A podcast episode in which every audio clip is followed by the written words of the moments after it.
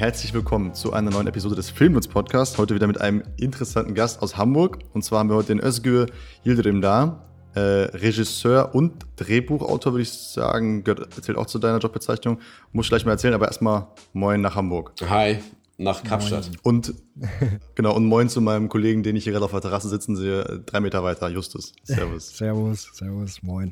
So. Ja, du hast gesagt, wir dürfen dich Öz nennen. Also Öz, schön, dass du da bist. Wir freuen uns.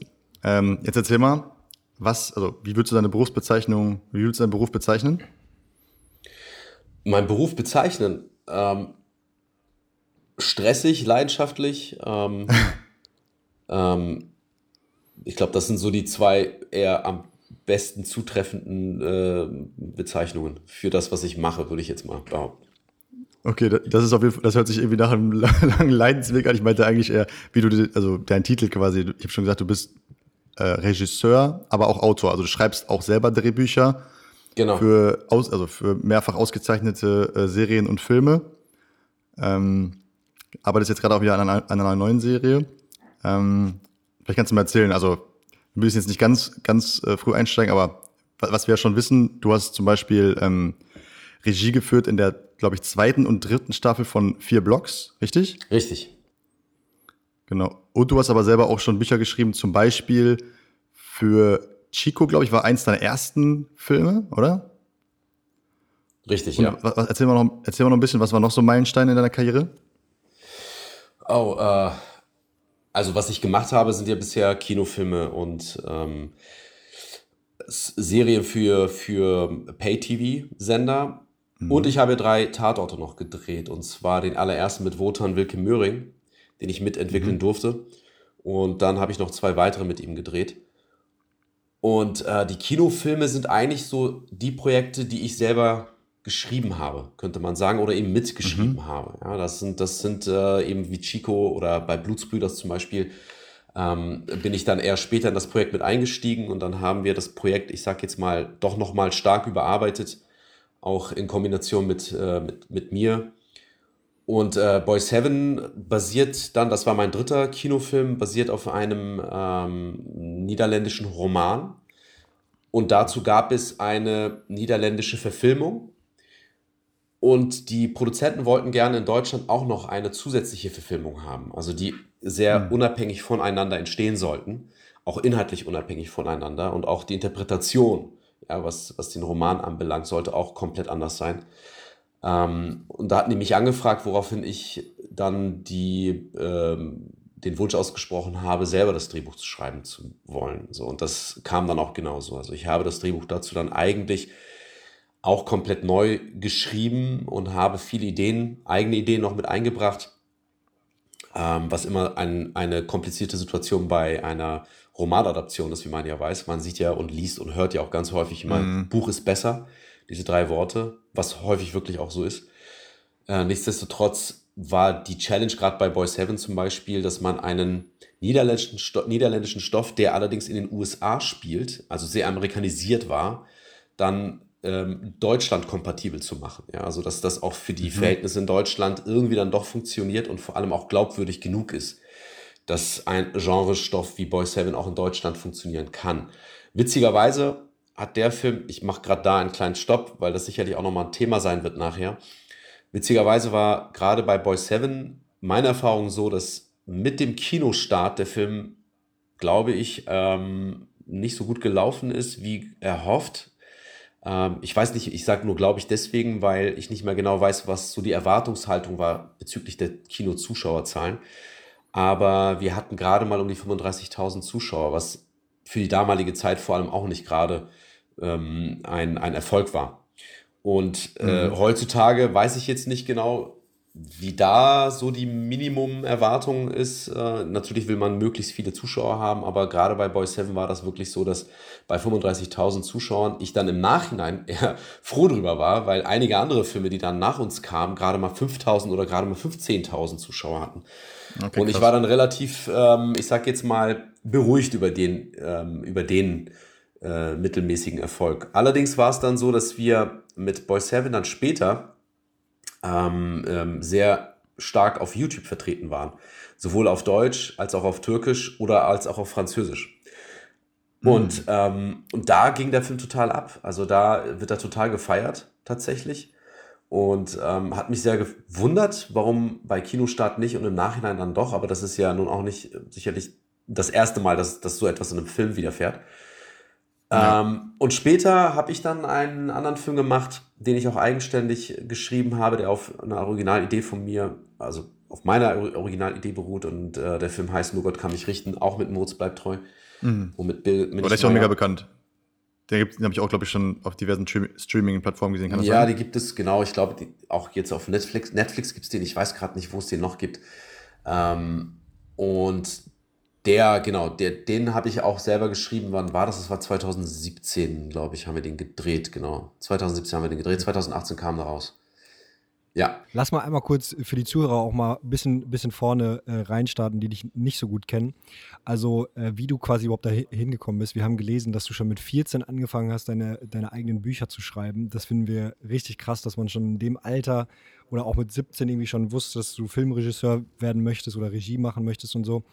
Vielleicht lass mal, lass mal da einmal reinstarten, dass wir so ein bisschen so ein Background bekommen, ähm, weil auch viele Filme, also ich glaube, es wäre falsch zu sagen, dass sie sich ähneln, aber sie sind oft auch der gleiche Genre, glaube ich. Also, ähm, dass sie, dass sie sich nicht von der Handlung ähneln, aber äh, dass du, glaube ich, eine spezielle Nische für dich gefunden hast, die du, glaube ich, sehr gut kannst und wo du äh, dich sehr, sehr drin wiederfindest oder was deine Leidenschaft so ist.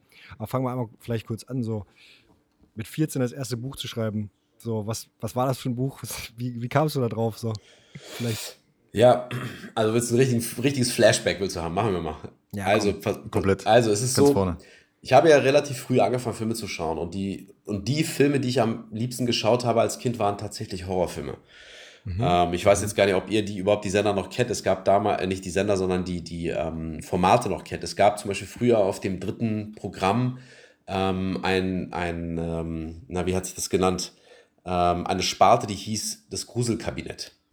Und ähm, das mhm. gab es immer, ich glaube, am Donnerstagabend. Und dort haben sie dann so die Filmklassiker gezeigt, wie Frankenstein, Dracula oder Katzenmenschen oder so, ja. Mhm. Ähm, und ich habe mir diese Filme halt sehr, sehr gerne angeguckt. Und irgendwann habe ich dann Vincent Price und Christopher Lee für mich entdeckt. Ja, diese ganzen Hammer Studio Production Filme, die ähm, in Großbritannien gedreht wurden. Und Peter Cushing, ich weiß nicht, ob, ob euch diese Namen alle was sagen. Das sind halt wirklich so die, so die äh, Gothic-Horror-Filme. Filme oder Gruselfilme der damaligen Zeit, vor allem der 60er, 70er Jahre. Mhm. Und mhm. diese Filme haben mich sehr, sehr inspiriert damals und ähm, auch als Kind große Angst gemacht. Ähm, mhm. Und irgendwie hatte ich schon immer ein Fable für, für, ich weiß nicht, für diese Emotionen, die man halt hat, wenn man sich etwas anguckt, was ja gar nicht echt ist. So, dass, dass das alles erfunden war, geschrieben war, das das wusste ich ja auch als Kind schon. Ja? Und, ähm, mhm. Aber es hat mich irgendwie dann doch sehr fasziniert. Also habe ich dann irgendwann angefangen, vor allem nach einem bestimmten Film, das war Tanz der Teufel von Sam Raimi, also The Evil Dead, ähm, aus dem Jahre 82. Der Film hat mich sehr stark inspiriert, anzufangen oder, oder mit, mit dem Geschichtenschreiben anzufangen.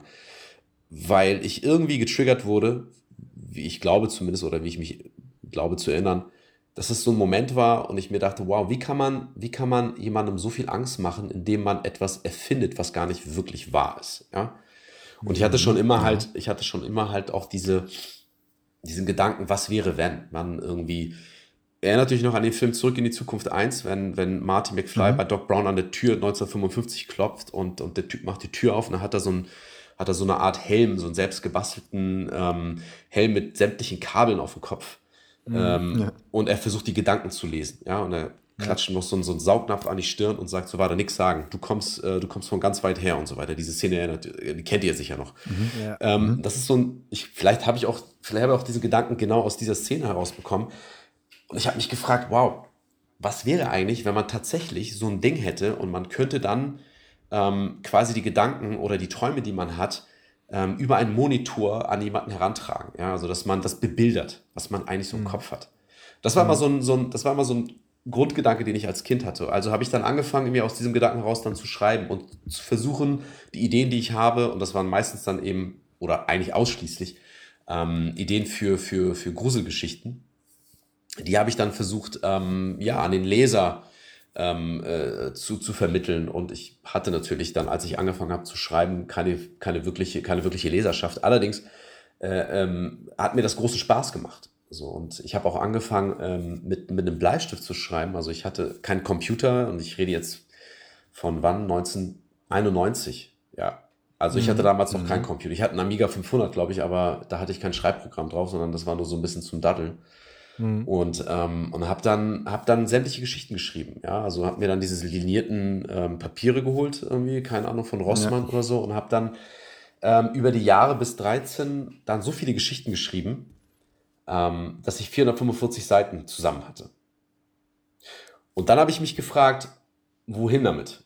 So, und das war dann für mich der Moment, parallel übrigens habe ich auch ganz, ganz häufig ähm, Stephen King gelesen, und dann hatte ich so den Gedanken oder den Wunsch, ein, ein Buch zu veröffentlichen. Ja, dass jeder dieses, diese, dieses Buch kaufen und lesen kann. So. Und dann habe ich mir einen ähm, Verlag rausgesucht hier in der Nähe von Hamburg und bin mit meinen Eltern dahin. Und dann war ich, dann hatten wir, ich glaube, war 1993. Dann war ich der erste 13-jährige Türke in Deutschland, der gesagt hat, ich will ein Buch veröffentlichen.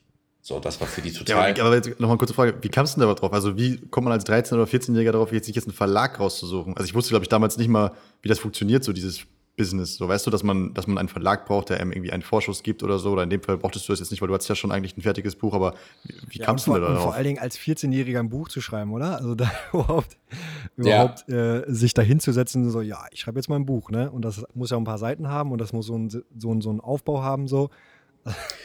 Ja, also was ich nicht erklären kann, oder ich glaube, das ist dann tatsächlich ähm, zu verkopft, wenn ich da jetzt anfangen würde, analytisch heranzugehen ähm, was, ich, was ich nicht erklären kann, ist, woher die Leidenschaft kam. Also ich habe versucht zu erklären, wie ich glaube, wie die Leidenschaft entstanden ist, aber vielleicht ist es auch etwas, was angeboren ist. Und, und es gibt einfach mhm. Leute, die können von, von Grund auf wahnsinnig geil zeichnen oder wahnsinnig toll kochen oder haben ein totales Fable für, weiß ich nicht, also ähm, für, für, für, fürs Handwerk, worin ich zum Beispiel total schlecht bin.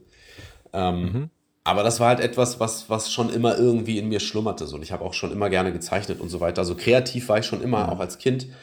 Und, ähm, und für mich war das irgendwie äh, irgendwann der große Reiz oder die Herausforderung auch vielleicht irgendwie, ja, diese, diese, diese, mhm. diese, dieser Thrill zu sagen, ich will unbedingt mal sowas machen. Und das, das war vielleicht so die Motivation dann, ähm, so weit zu gehen, dass ich mich informiert habe. Ich muss auch dazu gestehen, ich weiß schon gar nicht mehr, woher ich wusste, dass ich einen Verlag suchen muss, aber irgendwoher mhm. wusste ich es, ne, irgendwoher wusste ich, ich muss einen Verlag finden, so ein Verlagshaus. Und dann habe ich eins gefunden und, ähm, und mit denen dann uns getroffen.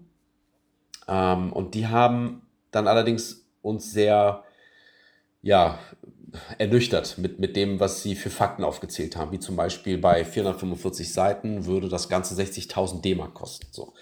Und dazu muss man sagen, meine Eltern sind als Gastarbeiter hergekommen äh, in den 60ern und 70ern und mein Vater war Taxifahrer. Ähm, woher sollte er 60.000 D-Mark finden? Ja, also das war ja gar nicht möglich. Und ähm, mhm. hin und her überlegt und gerechnet und gemacht und bei 160, äh, nee, bei 160 Seiten kam er auf, äh, auf 12.000 D-Mark. Und das war dann für meinen Vater ein, ein, eine, eine Möglichkeit, die er gesehen hat und hat sich dann von der Bank einen Kredit über diese Summe geholt, so dass wir dann tatsächlich ähm, dieses Buch veröffentlichen konnten. So, das ist dann auch passiert. 94 kam das Buch dann raus oder 93 kam das Buch raus, genau. Und ähm, und das war dann, das war dann für mich halt oder auch für meinen Vater zu der Zeit etwas, ähm, worauf wir sehr stolz waren. Ne? So ist einfach aus dem Nichts. Viele Leute in unserem Umfeld konnten damit gar nicht so viel anfangen, muss man auch mal dazu sagen, weil die ja gar nicht so den Zugang zur Kunst, zur Literatur hatten. Aber andere, wie zum Beispiel in der Schule, die Lehrer und, und auch einige Schüler und überhaupt so das weitere Umfeld, so die waren sehr begeistert davon. Die mhm. Bücher haben sich halt nicht ganz so stark verkauft, muss man sagen. Das war auch dann eine totale Enttäuschung für mich.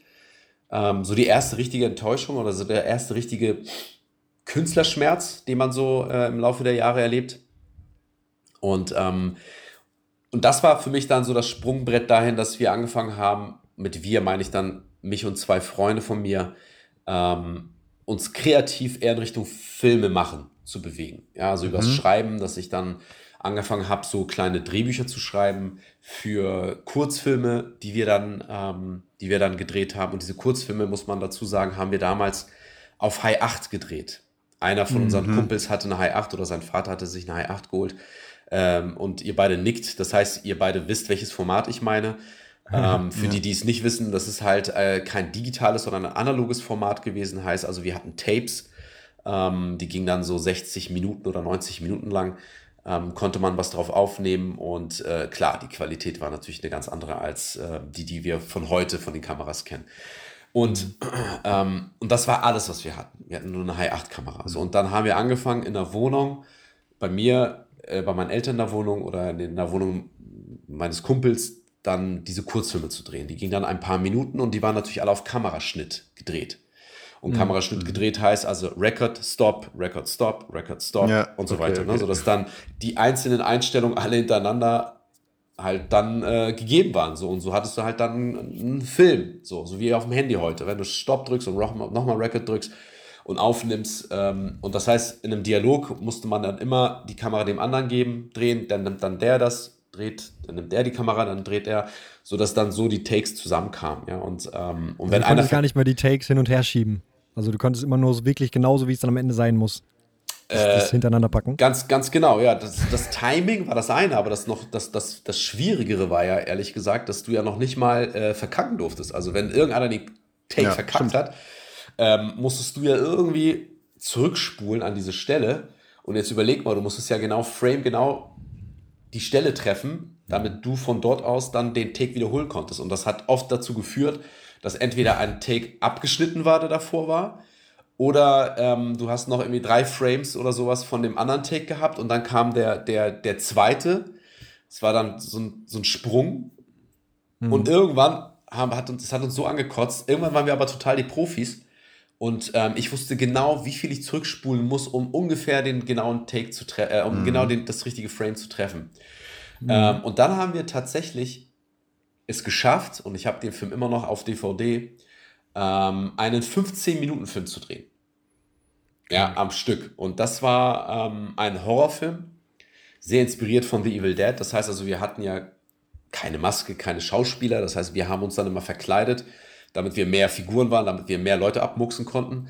Und, ähm, und haben, dann, haben dann halt wirklich so mit, wenn wir Filter brauchten, zum Beispiel, also wir haben zum Beispiel, also der Film hieß Killer Beast. Und Killer Beast mhm. war ein, ein, ein Kill the Beast oder Killer Beast? Killer Beast, genau. Und das war Teil 4. Mhm, okay. Also Teil 1, 2, 3 waren mehr so, die, so das Experimentieren. Und Teil 4 war dann ja. praktisch der 15-Minuten-Film, den wir dann gedreht mhm. haben. Ähm, und wir brauchten, wir brauchten auf jeden Fall eine POV von diesem Killer Beast, weil wir keinen Beast hatten. Wir hatten ja keine Puppen, wir konnten, das wäre wär super albern gewesen. Also haben wir dann immer, so wie bei Tanz der Teufel eben auch, haben wir immer den, das, das Killer Beast quasi aus dem POV erzählt aus der POV erzählt, so dass wir ah, den immer okay. gehört haben. Und der war immer so groß wie so ein kleiner Dackel und ist immer durch die Wohnung gerannt, ist auf die Leute gesprungen und hat die Leute abgemuxt. So, das war halt das Ding. Das war die Story. und, ähm, und einer hat überlebt und hat halt sich dann da mit dem geprügelt, hat sich dann irgendwie von Raum zu Raum äh, eingeschlossen und so weiter und so fort, so dass wir 15 Minuten vollgekriegt haben. Aber um diese POV ähm, abzusetzen von dem eigentlichen Film, brauchten wir Filter. Aber wir hatten keine Filter. Also haben wir uns Tic-Tac äh, ähm, ähm, gekauft. Dosen. Und diese Dosen ausgeleert und haben das dann vor die Kamera geklebt, ja. Und dann hatten wir halt so einen, hatten wir einen Look. Dann war das alles rot zum Beispiel. So, ja. dann hat, na, so. Ach so, diese Dinger. Genau, und so konnten wir dann, so konnten wir dann mit der High 8 dann das umsetzen, was in unserer Macht lag. So. Das Problem war allerdings, als der Film dann fertig war und wir total stolz waren, ähm, haben wir gemerkt, fuck, wir brauchen eigentlich eine Musik. Ja, also mhm. woher kommt die Musik jetzt da rein in diesen Film? So, keine Ahnung, weil heute ist ja klar, ne, du, du ähm, exportierst das Ganze dann schön über die Festplatte halt in dein Programm und dann kannst du halt dann separat eine Tonspur aufmachen und so. Das hatten wir alles ja gar nicht so. Also was mussten wir dann machen? Ähm, und ich habe mir dann einfallen lassen, den Film damals auf VHS auszuspielen und dann ähm, den Film von der VHS-Kassette abzuspielen und vom Röhrenfernseher mit der High 8 nochmal den Film aufzunehmen, im Hintergrund parallel. Und den Ton laufen lassen. Genau, und habe dann mit mit meinem Keyboard dann äh, Musik gemacht ja, dazu. Das Bild und der Ton waren natürlich komplett für den Arsch, kann man sagen, aber zumindest war es so, dass, ähm, dass, dass da Musik dann ähm, äh, mit in dem Film war, so zu hören war. Und dann haben wir diesen Film eingereicht bei einem Filmfestival damals, der ähm, das ähm, abgesummt hieß. Heute heißt es abgedreht. in Hamburg. Das ist so ein Jugend- und Kinderfilmfestival.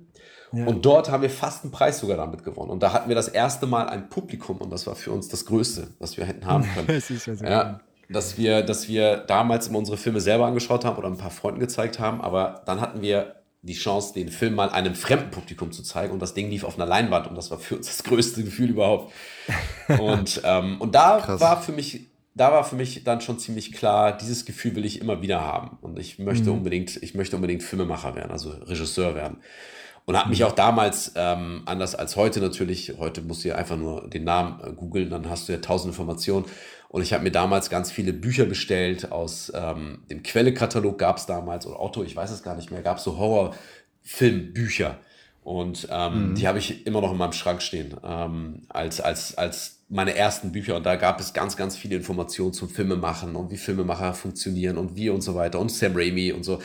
Es war für mich das Größte. Und äh, genau, so, so okay, entstand mal, wie, wie, alt warst du dann? Sorry, also da, wie alt sind wir jetzt? Das, war wahrscheinlich da war so 16, 16, Also mit 14 haben wir angefangen, ja. so Kurzfilme zu drehen, aber mit 17 haben wir mhm. diesen ähm, äh, berühmt-berüchtigten Killer Beast-Film gedreht. Und da. Kann man den eigentlich irgendwo, gibt es den eigentlich irgendwo digital? Kann man den irgendwo sehen? Das wäre, nee. ich ja so gerne mal sehen. Ja, kann ich mir vorstellen. Nee, den gibt es tatsächlich nicht digital irgendwo. Ähm, der ist ganz verschlossen irgendwo in, mein, in meinem DVD-Regal. aber okay. Aber wäre es nicht geil, den mal irgendwie zu zeigen? Oder ist das, willst, du, willst du nicht? Genau. Äh, ja, ich weiß es gar nicht, um ehrlich zu sein. Ähm, ich habe auch zu den beiden Dudes überhaupt gar keinen Kontakt mehr. Ich weiß gar nicht, wie die das finden würden, wenn ich das jetzt irgendwie auf YouTube stellen würde oder sowas. Ich weiß es nicht. okay. Sind die Aber auch in der Filmbranche gelandet noch? Also einer von den Jungs äh, ist der, der bei Chico mit dabei war. Das war der, der Tibet gespielt hat. Mhm. Ähm, mhm. Das war so seine einzige Filmrolle. Und, ähm, okay, also Schauspieler. Ja, genau, wobei er kein eigentlicher Schauspieler war. Ne? Also der hat, ähm, der war halt sehr stark involviert in dem, in dem Prozess der Entstehung, als ich, als ich Chico geschrieben habe und ich habe viel mit ihm geredet und seine Rolle war für mich immer klar, dass, also beziehungsweise die Figur war für mich klar, die er spielen sollte. Und mhm. daher war er auch sehr stark ähm, involviert und äh, hat das auch super gemacht. Äh, nur danach äh, sind wir einfach getrennte Wege gegangen. So, und der hat halt ja, okay. dann ähm, mit, mit dem mit Medium, mit dem, mit dem Medium Film nichts mehr zu tun. Ja. Okay. Und der andere macht was ganz anderes. Ja, genau. Ja. Ja, okay. Naja, okay, kannst du dir überlegen, wäre auf jeden Fall äh, sehr interessant, das mal zu sehen, wie das, also wie du es jetzt erzählt hast, das sind ja, also muss ich jetzt auch mal sagen, ganz andere Mittel, ist ja irgendwie auch super geil. Da muss man ja wirklich kreativ sein. Ne? Heutzutage ist es ja, muss man ja ehrlich sagen, verhältnismäßig einfach. Da hatte ich mir irgendwie drei Plugins runter.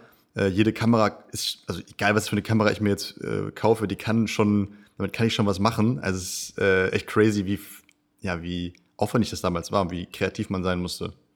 Ja, du durftest ja halt sozusagen kein Patzer erlauben, wenn du dann nur auf diesem einen Band, auf diesem einen Tape jetzt aufgenommen hast. Absolut. Ja, aber das ist, ich bin auch froh, ehrlich gesagt, dass ich ähm, unter den Umständen angefangen habe, das zu machen, was ich gemacht habe. Mhm. Später sind wir ja dann umgestiegen. Also das heißt, wir haben dann einen, einen sehr langen Kurzfilm gedreht, könnte man sagen, der 50 Minuten ging. Mhm. Den gibt es mhm. tatsächlich auch auf YouTube. Ähm, der heißt Hartes Blut. Und, mhm. ähm, und das war ein Film, den wir in Dulsberg gedreht haben. Und das erste Mal auch eine Art Budget dafür hatten. Das Budget betrug 1800 D-Mark damals. Mhm. Und, äh, Wo kam das her? Genau, und das, äh, weil wir irgendwann festgestellt haben, Alter, nur auf diesem Stand da, da kommen wir gar nicht weiter. Wir müssen irgendwie auch mal größer werden. Ähm, und an einem richtigen Drehbuch und mit, mit, mit vielen Schauspielern arbeiten. Ähm, und haben uns dann mal so informiert, wo man überhaupt vielleicht mal Unterstützung bekommen könnte. Eigentlich war unsere eigentliche, unser eigentlicher Anlass war, ähm, dass wir, dass wir technischen Support bekommen. Also, dass wir von irgendwoher professionellere Kameras bekommen und so weiter haben dann festgestellt, dass, ähm, dass, dass das gar nicht so einfach war zu der Zeit. Und ähm, dass es aber auf der anderen Seite in Dulsberg ein, eine Projektentwicklungsstätte gab, die für Projekte, die innerhalb von Dulsberg entstehen, gefördert werden würden. Ja, mit, mit, ähm, äh, mit, mit Geldern. So. Das heißt, das war für uns dann ein Anlass, dahin zu fahren und dann zu pitchen, was wir vorhaben, dass wir eben einen Film drehen wollen in Dulsberg. Und ähm, daraufhin gab es dann eine Art, glaube ich, Komitee, die haben sich dann zusammengeschlossen und haben entschieden, dass wir 1800 D-Mark bekommen können.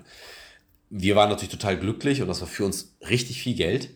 ähm, mhm. und wollten dann die besten Tapes haben, die dann uns einfach nicht teuer genug waren. Ja, auf einmal. Ähm, das ist interessant als Beamter. Mhm. Sage, wir wollen die besten Tapes haben. Ja, hier, die kosten, weiß ich nicht, 15 D-Mark. Ja, haben sie nicht teurere? Nee, das sind die teuersten, die wir haben. Und, ähm, und mit, diesem, mit, mit, diesem Geld haben wir dann, haben wir dann ähm, übrigens auch eine Kamera zur Verfügung gestellt bekommen. Ähm, das war dann auch zwar eine High 8, glaube ich. Äh, ja, das war auch eine High 8 Kamera. Die war allerdings, die war allerdings groß. Die konntest du so auf die Schulter tun. Mhm. So. Und dann konntest du halt richtig so, das ist, hat sich anders angefühlt zumindest.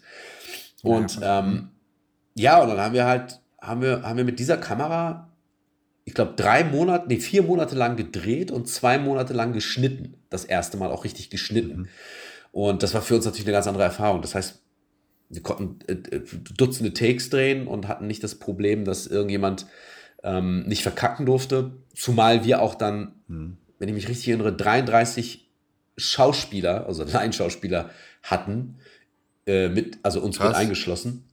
Und das waren alles, das waren alles Freunde, Verwandte. Das war nichts anderes. Und ähm, wir haben auch über den Weg dann jemanden gefunden, der ähm, VFXen macht, nicht VFXen, Entschuldigung, SFXen macht. Ähm, mhm. Der hatte damals für, ähm, wie hieß denn der? Andreas ähm, Schnaas. Ich weiß nicht, ob euch der Name was sagt. Das ist so ein Underground-Filmemacher. Ich weiß nicht, ob er noch mhm. aktiv ist, aber mhm. zu der Zeit war er sehr aktiv und hat so totale äh, Gewalt-Trash-Movies gedreht. Mhm. Ähm, und, der, und der Typ, der hieß Jens Bauhuf, der hat ähm, damals für ihn diese Effekte gemacht. So mit Blut, also mit farbgefüllten Kondomen, die platzen und all so eine Dinger und Köpfe und dann haben wir irgendwie seine Nummer bekommen, haben ihn angerufen, haben uns getroffen, haben uns dann darauf geeinigt, dass er dann einen Teil des Budgets bekommt dafür. Also zwar ehrenamtlich, aber für das Material, dass er uns halt dann gewisse Spezialeffekte machen kann, wie zum Beispiel Schüsse, die irgendwie auf dem Körper auftreffen, Blut, das rausspritzt und so weiter. Und äh, also das war dann für uns, ich sag jetzt mal, so der erste richtige Film. Ja, und dann haben wir geschnitten damals im offenen Kanal in Hamburg. Ähm, die gab es, ähm, diesen Kanal, also das war, was war, das war eigentlich auch ein eher glaube, ehrenamtlich betriebener Sender, der wirklich alles gezeigt hat, was du dir vorstellen kannst an, an Dingen, die die Leute dort einfach abgegeben, also alles, was jugendfrei war natürlich. Und äh, von afghanischen Hochzeiten bis hin zu irgendwelchen Urlaubsvideos äh, wurde alles gezeigt. Und wir haben dann ähm, uns mit denen getroffen und, und ähm, denen erzählt, was wir vorhaben, woraufhin die gesagt haben, naja Jungs, da gibt es aber allerdings ein Problem. Wenn ihr hier schneiden wollt, dann muss das aber auch gesendet werden. Was für mich dann total absurd war, wo ich dachte, wo ist da das Problem? Das ist eine totale Win-Win-Situation. Das ist ja das, was wir wollen. Natürlich, klar, super. Wir schneiden hier und das wird gezeigt, toll. Das ähm, geht ja gar nicht besser. Und genau so war es dann auch, dass wir dann tatsächlich dort zwei Monate schneiden durften, was schon über die Zeit war, die normalerweise benötigt wird dort. Wurden dann da mit dem Analogschnitt äh, vertraut gemacht. Ganz anders als, ähm, als, als, als was wir, was, was wir vom Avid kennen. Und, ähm, und dadurch, dass wir dann die High 8 Tapes auf die nächsten Tapes umkopieren mussten und da gab es irgendwann die Kopie der Kopie der Kopie der Kopie und das war dann dementsprechend auch natürlich eine saumiserable Qualität am Ende. Aber wir hatten einen geschnittenen Film.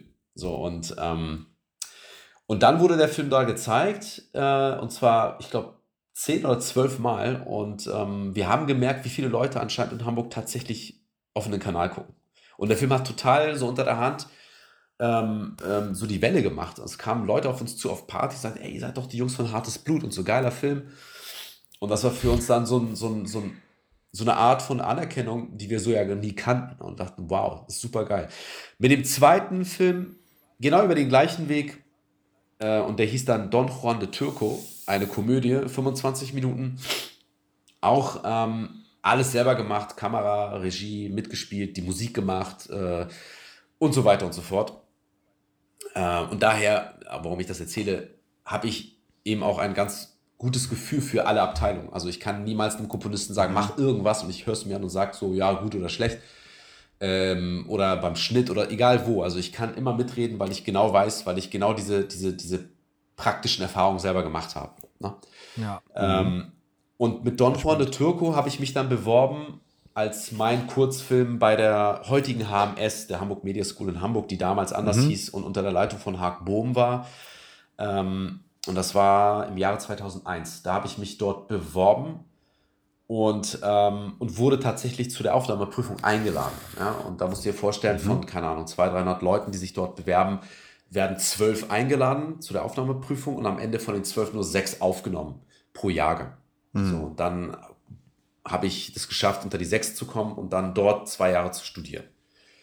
Und dann mhm. war ich der, der Jüngste. Also es war auch eine Ausnahme, die der Haag gemacht hat bei mir, weil er ähm, gemeint hat, dass er ein, ein bestimmtes Potenzial erkennt und, ähm, und mhm. mir gerne die Chance geben würde. So, und, ähm, und ich war der Einzige dadurch, dass das eigentlich ein Aufbaustudium ist äh, und ich im Vorfeld ein abgeschlossenes Studium brauchte, ich aber nach dem Abi nur Zivildienst gemacht habe und direkt mich dort beworben habe, war das ein Ausnahmefall mit mir. So, und ähm, okay.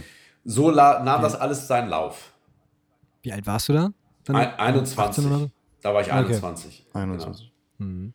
Ja, und der Haag ist, wenn man dich, wenn man dich googelt, dann, ähm, dann kommt auch, also wird häufig erzählt, dass das sowas wie dein Mentor war. Ist das jetzt nur so ein, ist das jetzt nur so ein schönes Wording, weil es sich gut verkauft, also gut klickt so eine Story, oder ist das wirklich so, dass ihr dann ganz eng äh, zusammengearbeitet habt und er dir irgendwie viel beigebracht hat? Naja, ähm, ich habe mal gesagt, Haag ist mein Filmpapa, tatsächlich, ähm. Weil er eine Art Vater war. Der war halt, ähm, also erstmal wesentlich älter als, als ähm, glaube ich, die Väter der, der Leute, die ähm, äh, dort studiert haben, auch mein Vater war ungefähr in seinem Alter. Ähm, mhm. Und der war halt so für mich der Filmpapa, weil er schon sehr, ich sag jetzt mal, diszipliniert war auf der einen Seite und ähm, mhm. fürsorglich auf der anderen Seite. Also wie eben ein Vater sein kann. Und ähm, aber zu tun hatte ich mit ihm natürlich ausschließlich äh, auf der kreativen Ebene. Deswegen war das mhm. eben so mein Filmpapa. Und, ähm, und naja, es, also es gab schon große Reibungen zwischen Haag und mir, muss man dazu sagen. Aber nach dem Studium nachdem er auch Chico gesehen hat, ähm, haben wir uns total versöhnt und ähm, sind auch bis heute noch äh, connected. Also ich habe ihn jetzt auch vor ein paar Wochen angerufen und gefragt, wie es ihm so geht. Und ähm, ist schon erstaunlich, so wie, wie das alles dann doch irgendwie zusammenwächst, so über die Jahre mhm. und das, ähm, woher die Leute dann irgendwie dann doch zusammenkommen. Wieso, wieso hatte die Reibung? Also du warst dann auch dickköpfig und wolltest nicht auf ihn hören oder wie kann ich mir das vorstellen? Ja, könnte man sagen. Also ich war dann schon äh, rebellisch und habe eigentlich meine Sachen so machen wollen, wie ich mir das vorgestellt habe. Ähm, mhm. Dazu muss man sagen, ich, ich bin ja eigentlich auch Autodidakt. Also ich habe ja nie wirklich ähm, etwas so aus einem intellektuellen, ähm, aus einer intellektuellen Haltung heraus gemacht, sondern im Gegenteil ähm, eher aus einer, einer intuitiven und kreativen Haltung heraus. Ne? Und mhm. Und ähm, Filme machen beizubringen ist gar nicht möglich. Also das ist ja ein kreativer Beruf. Das Einzige, was man machen kann, ist eben, und das war das Tolle jetzt äh, in dem Studium, dass ich mit dem Handwerk sehr vertraut äh, gemacht wurde. Ja. ja. also dass ich halt gewisse Dinge, die mir dann fehlten, durch, also mit dem Handwerk, weil Filme machen für mich ist eben eine Mischung aus Kunst und Handwerk. Und es gibt mhm. Leute, die machen rein handwerklich ihre Filme oder rein künstlerisch ihre Filme.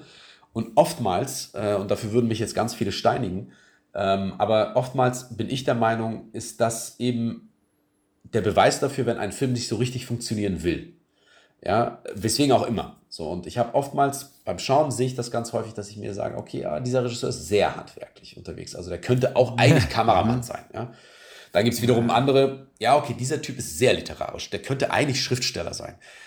Und ich finde, so die Mischung ist ganz schön, weil das merke ich auch eben ähm, jetzt bei meiner äh, knapp 14-, 15-jährigen Filmerfahrung merke ich auch, also professionelle Filmerfahrung merke ich auch, dass ich ganz häufig ähm, beim, beim Vorbereiten, beim Entwickeln eines Projektes ähm, in eine Sackgasse komme. Und, ähm, und ich mhm. manövriere mich oftmals dann mit dem, mit dem Handwerk dann daraus, dass ich mir sage, okay, wo bin ich jetzt eigentlich? Ich bin im ersten Akt, okay. Wann sollte ich möglichst vielleicht in den zweiten Akt kommen? Naja, so die Standards besagen das, ja, und dann kommt so das Handwerk irgendwie. Ähm, ja. Ah, okay. Das genau, genau das, das war auch eine Frage, die wir uns gestellt haben oder worüber wir auch mit dir mal ein bisschen sprechen wollen. Weil wir da jetzt wirklich nicht viel Erfahrung haben und ich glaube, das ist aber auch super spannend, das mal zu hören. So. Äh, Thema Bücher schreiben oder quasi überhaupt Stories aufbauen. Also wie, wie fängt man da an? Also fängst, also wenn du, wenn du jetzt eine Idee hast, ne? Also es gibt ja viele, viele Ideen von dir, Bücher, die du geschrieben hast, ob es jetzt Drehbücher sind oder, oder richtige Bücher. Also äh, irgendwann, irgendwann kommen dir Ideen wie, wie ist das? Fängt man quasi mit dem Anfang an der Story, mit dem Ende der Story oder so? Kannst du uns mal so ein bisschen abholen, so was, was, was da der, der Workflow ist? Wow, ähm, ich habe da ehrlich gesagt überhaupt kein Rezept für oder ich habe gar nicht so eine, ich habe gar nicht so eine Bibel dafür, dass ich sage, man muss und so weiter und so fort. Mhm. Ähm, das kommt tatsächlich oftmals, also es gibt, es gibt eine, es gibt eine, es gibt eine Standard äh, Herangehensweise auch von mir über die Jahre für mich, ähm, so wie ich das mache. Aber ich habe ja auch mit vielen Autoren zusammengearbeitet und merke auch, dass jeder Autor da irgendwie total unterschiedlich rangeht. Ähm, mhm.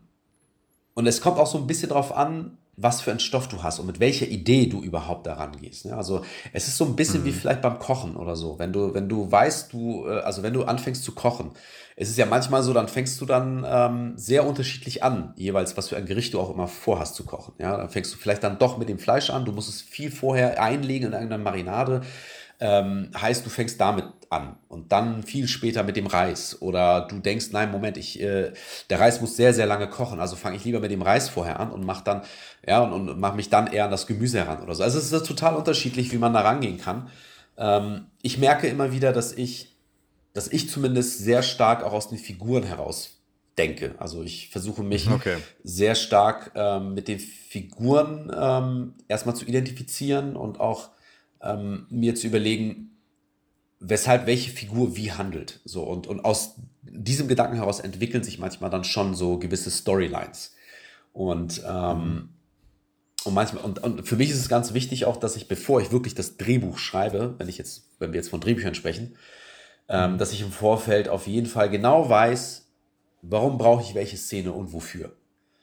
Und, mhm. und, und, oftmals ist es so, dass wenn man, also ich, ich bin jetzt keiner, der drauf losschreibt, das kann ich gar nicht, weil dann, mhm. dann, dann ist es so ein bisschen so wie, ähm, das ist ein bisschen so wie, ich fahre mal los, mal gucken, wo ich heute mal irgendwie übernachte, ja, und dann gibst du irgendwas im Navi ein und dann, oh, ist doch zu weit weg, dann, so kann ich gar nicht vorgehen. Ich glaube, dass was ganz wichtig ist, und das versuche ich auch immer, auch wenn ich jetzt nicht selber schreibe, sei es jetzt vier Blogs oder Para oder so, ähm, wenn wir dort Autoren haben, trotzdem versuche ich mit den Autoren zusammen wirklich das so weit zu entwickeln, dass wir klar wissen, wohin wir wollen. Und den mhm, Weg dahin, okay. die Route dahin, die, die, die entwickelt sich dann aus den Figuren heraus ganz häufig. Okay. okay, also weißt du schon irgendwie, jetzt schon, schon das Ziel irgendwie und weißt schon, sagen wir mal, was am Ende der Plot des Films ist oder was vielleicht so das Finale ist oder wo das Ganze hinführt und dann, wie sich das Ganze entwickelt, ist dann das, was nachgelagert kommt, oder? Also quasi erstmal so, so viele Steps vorbereiten, ne? Also das sind die Steps, wie, wie man quasi zu dem, zu dem Ende kommt, oder? Ja, genau. Also einfaches Beispiel bei Nougat kann mich richten, war es immer so, ich, ich versuche jetzt mal nicht zu spoilern, für den Fall der Fälle, dass ähm, gewisse Zuhörer den noch nicht kennen oder gucken wollen würden. Bei Nougat kann mich richten ähm, geht es ja um eigentlich drei Figuren. Ja, und, ähm, mhm. und, und diese drei Figuren haben komplett unterschiedliche Haltungen und trotzdem ist es so, dass deren Handlungen miteinander kollidieren. So, und, und da war natürlich immer die Frage, welche Figur hat welche Haltung, welches Problem und welche Figur will wohin und welche Figur landet wann und wo am Ende. So, das, das sind so, das war sehr komplex und habe dann natürlich versucht, immer aus den Figuren heraus dann zu überlegen, wie würden die sich entscheiden und wofür würden sie sich wie entscheiden. Und dort war mir aber das Ende schon immer klar, zum Beispiel. Also für mich war klar, dort will ich hinkommen. Da ist das Ende, mhm. da ist der mhm. Pfeiler. Und über welche Umwege ich da hingelange, das war dann, das war noch ein total, das war total unklar und habe dann natürlich durch den, durch die einzelnen Stränge, die ich dann gebaut habe, festgestellt, aha, okay, das, das brauche ich nicht, dies ist zu viel, und so weiter und so fort. Und das Ganze ändert sich ja dann auch nochmal mit den Schauspielern, die du irgendwann besetzt. Dann fängst du an, über die Geschichten zu sprechen, über die Figuren zu sprechen. Dann stellen sie dir manchmal ganz kluge Fragen, auf die du nie gekommen bist, die ganz einfach sind. Mm. Und dann merkst du so, hm, scheiße, du hast total recht und ich habe gerade keine Antwort drauf. Und entweder gestehe ich mir das jetzt ein und dir auch, oder ich wehre mich gegen deine Idee. Aber eigentlich ist deine mm. Idee gar nicht so blöd, also warum soll ich mich dagegen wehren? Ja? Und dann machst du auf einmal auf. So, und, und, und, und denkst dann um und versuchst dann irgendwie das Ganze anders zu gestalten, weißt aber auch, wie auch immer der Weg dahin ist, der Weg muss trotzdem genau da enden, so wo ich nämlich hin will. Mhm.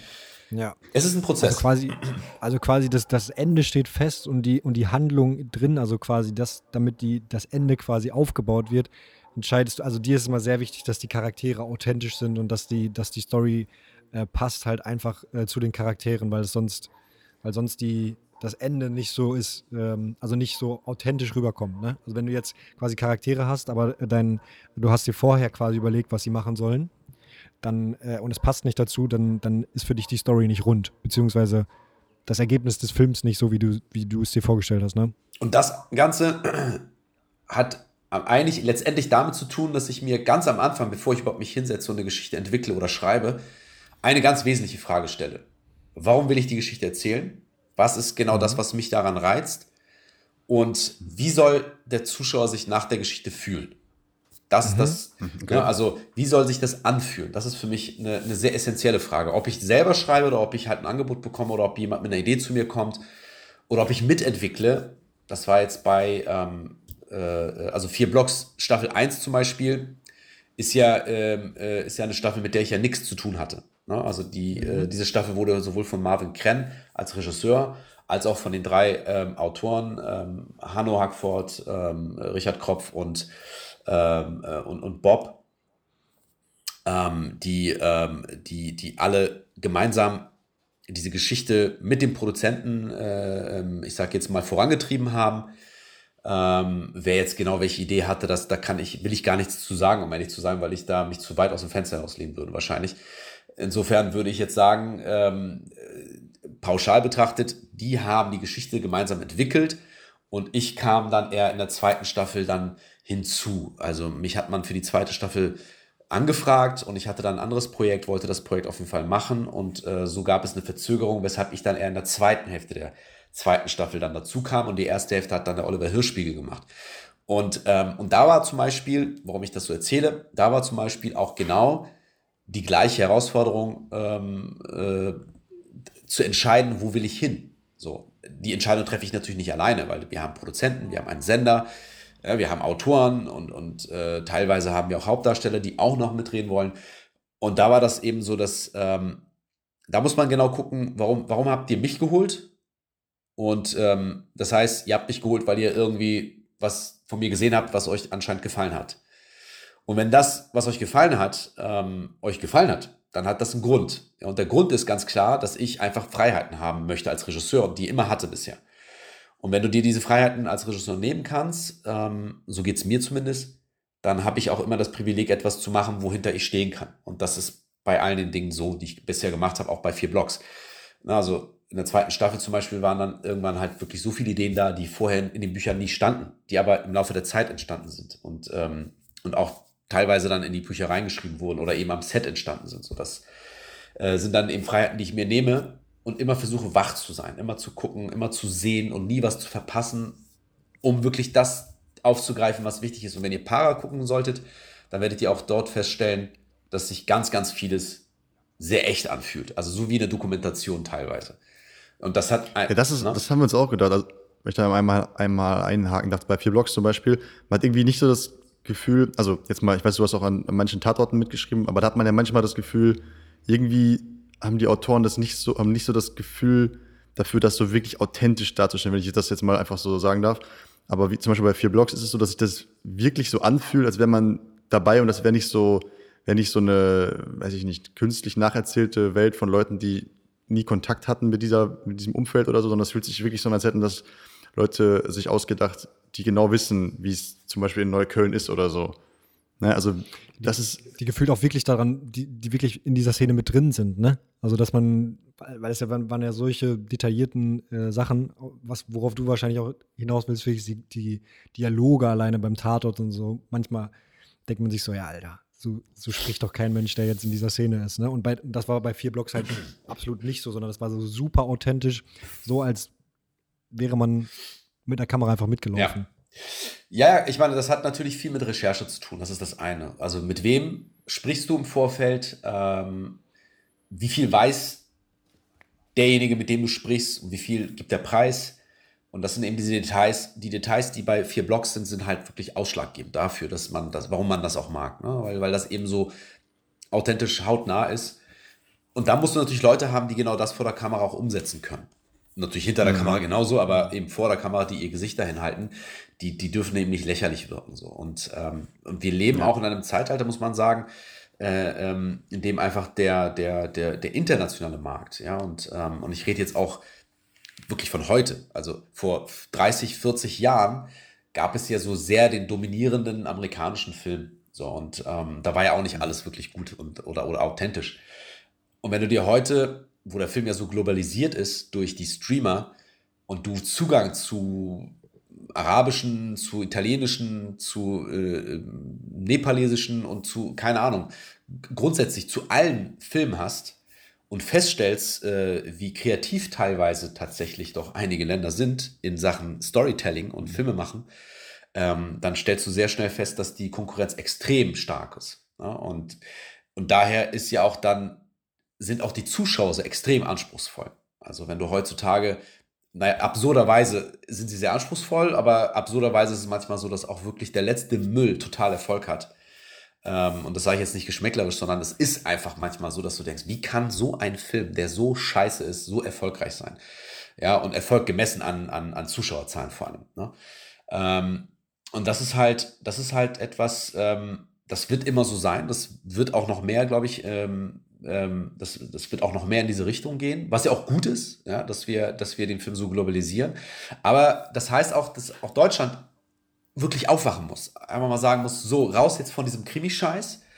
Ähm, weg von diesen, von diesen altertümlichen, ähm, äh, konservativen Haltungen. Wir müssen jetzt einfach mal weltoffener sein. Ja? Und das, mhm. das versuchen ja, ja wirklich viele mittlerweile. Also die, wie ich finde, was sehr gut zu beobachten ist, gerade in den letzten zehn Jahren, finde ich, ist sehr, sehr viel passiert auf dem deutschen Filmmarkt und Fernsehfilm. Also Fernsehlandschaft, sehr, sehr viel passiert. Das heißt, dass die Produzenten und alle äh, sich öffnen, es kommen Regisseure, die trauen sich mehr, ähm, Schauspieler wollen mehr, ja? aber es gibt trotzdem immer noch, ich sage jetzt mal so die Generation, die immer noch sagt, na Moment mal, das ist zu riskant da gibt es, hm. ne, also wir haben, es gibt diese, diese, diese, diese Risikobereitschaft, die man eigentlich haben sollte. Die ist manchmal immer noch zu, ich sag jetzt mal, naja, gediegen. Das, das ist uns auch so ein bisschen aufgefallen, dass, ähm, also, so wie du sagst, äh, dass sich das in, in der letzten Zeit auf jeden Fall entwickelt hat. Aber dass es auch heute, heute so ist, dass man schon so ein bisschen erkennt, dass viele gerade auch auf die gleichen Themen springen, oder? Also ich finde, ähm, so vier Blocks war, ich weiß nicht, ob es jetzt Pionier war in, in, in dem Themenbereich, aber danach kam ja oder, oder äh, zu ähnlicher Zeit kamen ja schon viele Sachen, die irgendwie gleich waren, oder? Also vier Blocks, dann äh, Dogs of Berlin, dann kam Skylines, dann kommen, also gibt ja noch voll viele andere Serien und Filme und so, die immer auf dieses, dieses Thema gehen. Warum, warum denkst du, dass es das gerade so, so ein Ding ist in Deutschland, dass alle auf dieses Thema gehen? Oder viele? Äh, Im Verhältnis ist es ja immer noch wenig, muss man sagen, aber ja, das stimmt schon. Also es gibt, es gibt jetzt mehr Bereitschaft und mehr Mut, in die Richtung zu gehen. Und das, was du meinst, sind ja eher Geschichten über Outlaws eigentlich. Ja? Also es ist ja, also Skylines ist ja boah, nicht wirklich eine Gangstergeschichte gewesen, aber eben eine Geschichte über wirklich Underdogs, so die einfach ähm, über andere Wege versuchen, ihre, ihre Erfolge zu erzielen, also beziehungsweise ihre, ihre Träume zu verwirklichen. Da geht es eher um die Musik, zumindest teilweise. Und äh, ich denke mal, dass man schon merkt, dass man schon merkt, ähm, seitens der Sender, was kommt an beim Zuschauer, was wird gewollt, mhm. was wird gefeiert. Und vier Blocks war jetzt gerade in der Serienlandschaft, ähm, gar nicht jetzt filmmäßig gab es ja, ich meine, Chico gab es 2008, äh, vor Chico gab es äh, Kurz und Schmerzlos, also was auch kein Gangsterfilm ist, aber was auch eine Geschichte über, über, über halt Underdogs ist. So. Also das, das gab es schon immer irgendwie, aber es war eine Sparte. So. Und, und vier Blocks hat gerade in der Serienlandschaft gezeigt, ähm, dass, dass, man, dass man durchaus eine breite Masse äh, begeistern kann. Und dann ist natürlich, wie in allen Dingen eben auch, äh, dann ist man auf einmal aufgeschlossener und sagt sich, okay, äh, da gab es doch mal irgendwie hier und da mal einen Stoff, äh, den wir in die Schublade gesteckt haben, weil wir gesagt haben, will keiner sehen, holt den auch nochmal wieder raus, gucken wir mal, was war denn das nochmal, arbeiten wir mal wieder dran. Mhm. Das gibt es halt immer wieder. Ne? So, und ich, ähm, die Gefahr bei sowas ist natürlich, dass sich sowas sehr, sehr schnell tot erzählt, weil einfach zu viele ja. das Gleiche erzählen wollen und zu viele einfach es nicht gut erzählen. Das muss man auch mal sagen. Also das ja. führt dann sehr schnell zu, zu, zum Tod eines Genres. Also in Deutschland. In Amerika mhm. ist es mhm. tatsächlich anders. In Großbritannien ist es auch anders. In Frankreich vor allem was ein Phänomen ist. Frankreich als Nachbarland, ja, in Europa, das Nachbarland von Deutschland. Und die haben schon seit Jahrzehnten bewiesen, dass die sehr viel mehr können als, als, als Deutschland. Das ist einfach so. Ich glaube, was Justus eher so meinte, war, also klar, die, die Geschichte eines Underdogs auf jeden Fall, das sieht man ja, glaube ich, in all diesen Filmen wieder, aber ich glaube, es geht eher so um dieses Umfeld, sagen wir mal, dieses Milieu von Drogen, äh, vielleicht ein bisschen Kriminalität, vielleicht irgendwie Leute, die nicht so privilegiert sind und so. Das ist doch irgendwie was, was man voll viel sieht gerade in diesen Formaten, oder? Also ich, ich frage mich so, ist das etwas, was so, wenn, keine Ahnung, Monika und Helmut auf dem Sofa sitzen, also weiß ich nicht, finden die das dann interessant? Oder also ich frage mich so, wie dann da so der Erfolg kommt. Naja, man muss auch Monika ja. und so auch eine Chance geben. Vielleicht haben die eine geile Geschichte, muss man auch mal sagen. Ne? Das gibt es ja auch zwischendurch mal.